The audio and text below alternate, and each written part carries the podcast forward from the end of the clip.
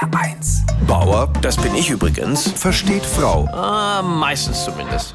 Mit dem Frühling haben meine Frau und ich uns jetzt einen langjährigen Wunsch erfüllt. Wir haben uns nämlich ein neues Bett gekauft. Ach, was sage ich Bett? Ein Rolls-Royce unter den Schlafstätten. Stiftlatex-Matratze, Lattenrost zwölffach verstellbar, mit Bandscheibenstütze und flexibler Schulterzone.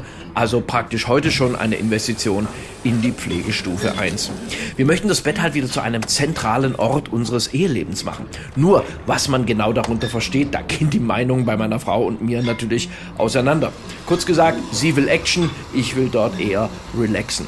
Sie sagt, wenn wir jetzt schon ein neues Bett haben, dann will sie jetzt auch mehr Abwechslung.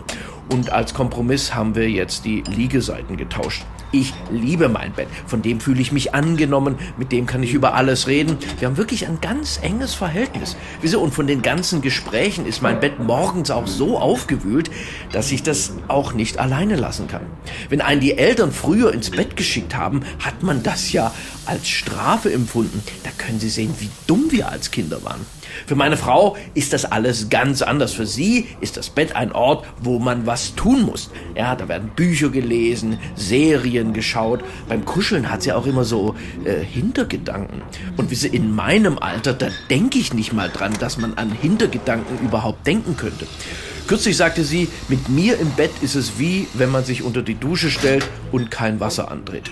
Naja, aber dieses sauteure Bett, das wir jetzt gekauft haben, soll ja für mich in erster Linie ein Ort der Erholung sein. Ich muss jetzt halt nur meine Ausdrucksweise ein bisschen anpassen. Ich sage zum Beispiel nicht mehr, ich bin echt toll im Bett, sondern echt toll, ich bin im Bett.